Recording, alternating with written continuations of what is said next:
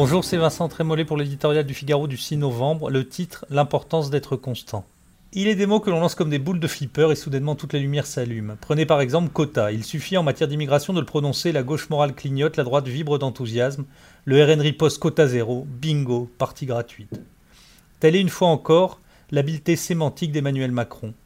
Comme hier Nicolas Sarkozy, le chef de l'État sait la puissance du verbe, la force du mot juste. Les quotas installent immédiatement la notion de régulation, donc de maîtrise.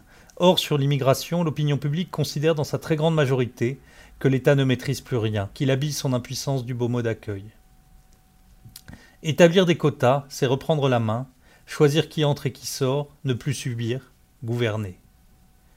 Si l'on regarde les choses de plus près, le message malheureusement se brouille. Il s'agit ici d'immigration économique, c'est-à-dire entre 10 et 15% de l'immigration totale.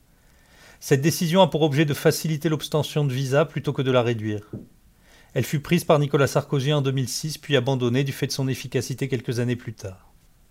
Dans ce paquet, d'autres mesures tentent à réduire le tourisme médical, à rendre au droit d'asile sa première fonction. Intention louable mais fragile. Pour la politique d'immigration, la constance prime le constat. Il faut compter en effet avec la force d'inertie de l'administration, les obstacles de procédure, la politique de l'émotion, l'intimidation morale pratiquée par les agents de la société diversitaire, les petits renoncements, cette impression décourageante de labourer la mer.